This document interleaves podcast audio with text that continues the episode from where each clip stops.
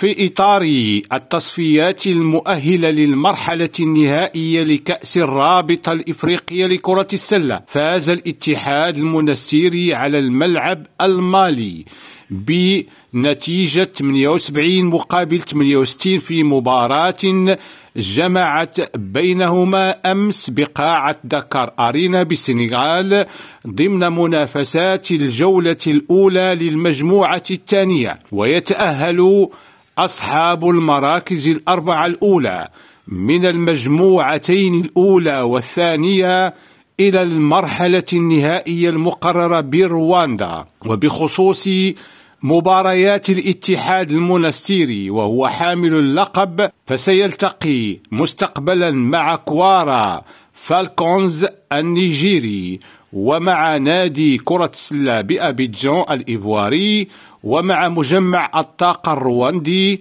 وكذا الديوان السنغالي. عبد الله البشواري ريم راديو نواكشوط